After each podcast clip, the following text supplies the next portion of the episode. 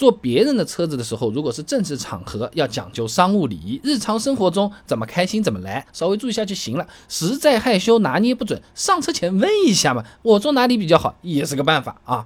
那首先从礼仪的角度来说，比较商务正式的场合呢，这个位置的确有讲究的。就好比下了班，衣服想怎么穿怎么穿，穿睡衣的话也没什么人管，至少我自己不在乎。但如果到公司有要求的，像这种银行啊或者见客户啊，那该穿什么就得穿什么，穿正装啊，领带勒得要死也得勒啊，就就这种了啊。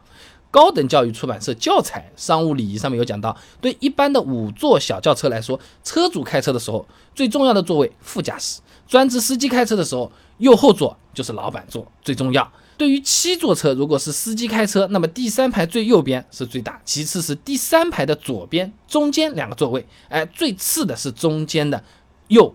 左和副驾驶，哎，这个和我们现在默认的第二排右边最厉害，稍微有一点点区别啊。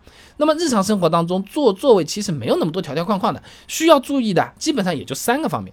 那第一种情况呢，就是车里只有两个人，那朋友开车，我们坐车，那是推荐坐副驾驶的啊。一方面是我们能帮忙看一下路，提醒一下前方的危险，或者是避免错过路口，哎，这个就好像拉力赛的这个副驾驶领航员一样啊。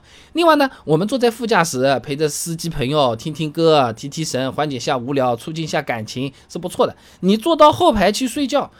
呃，那那开车的就觉得，哎，我今天是不是滴滴兼职司机又上线了？这其实有时候也会很尴尬。这个尴尬比你是女的，你不是司机的女朋友，你却坐在了副驾驶还要尴尬啊。大连理工大学总统红有篇硕士论文分享给你，驾驶疲劳显态分级方法研究上面有个数据的啊，有将近百分之二十的交通事故和驾驶员疲劳状态有关系。如果在交通事故危险发生前的零点五秒前对驾驶员发出预警，哎哎哎，那边那边小心小心，那有可能可以避免将近百分之六十的碰撞事故。那除了安全方面的考虑，我们坐在副驾驶也是可以考虑到对别人的尊重的。举个例子啊。过年回家，老丈人开车来机场接我们回家，哎，你直接往后排一坐，是不是？老丈人把你送到了，送到马路绕一圈，给你送到机场，他管自己回去了，你就机场待着吧，别进我家门了啊。那前面讲到过嘛，哪怕是一男一女坐副驾也是比较合适的，但是第二种讲的情况是例外，就啥呢？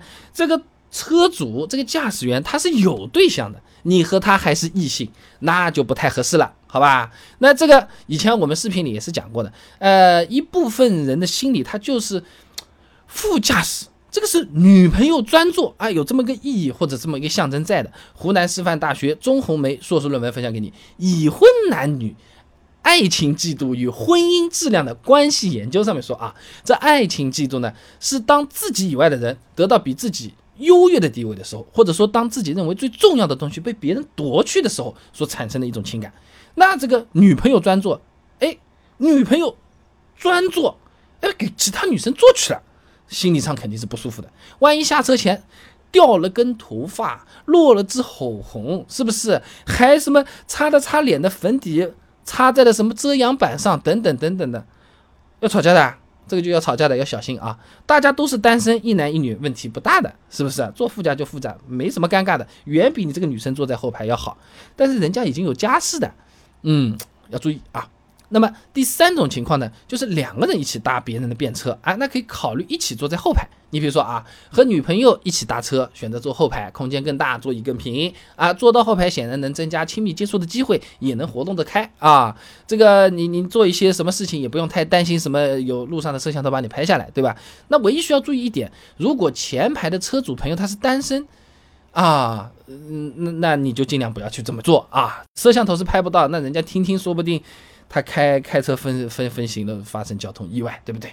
当然也有特殊情况。那如果坐的是双门跑车，你自觉坐到后排，把宽敞的副驾让给小姐姐，也是非常有风度的啊。那他一定会夸你是个好人，哈哈。那么其实无论正式也好，开玩笑也罢，坐别人的车子上车前主动问一下，超简单，对不对？哎，你觉得我坐哪里比较好？他指一指也好，善意的告诉你好，反正不会错，因为是车主他自己怎么舒服怎么来嘛，对吧？这个我觉得是非常的讨巧的，因为做的这个东西有可能你是知道这是尊敬他，他还不一定 get 得到，呃，有这种可能性。但你很礼貌的去问他一下，你觉得在你的车上，我坐在你指定的位置上，哎，你这么问一下，人家是觉得，嗯，你还是挺贴心的，对吧？那么很多人有一个问题，坐在后排的时候不系安全带的，为什么会有这么个习惯？坐在前排好像大家都是系的，然后。上出租车的时候，他左边的门打不开，很多人坐进去的顺序是错的。好心开了个后排的门，让女生爬进去，自己再钻进去，这个顺序是不是得换一换？国外人又是怎么说的？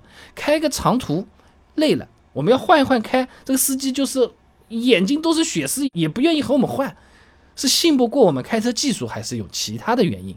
想知道这些很简单，关注微信公众号“备胎说车”，回复关键词。坐车，哎，就可以看到了。那我这个公众号呢，每天给你一段汽车使用小干货，文字、音频、视频，挑你自己喜欢的版本就可以了。备胎说车，等你来玩哦。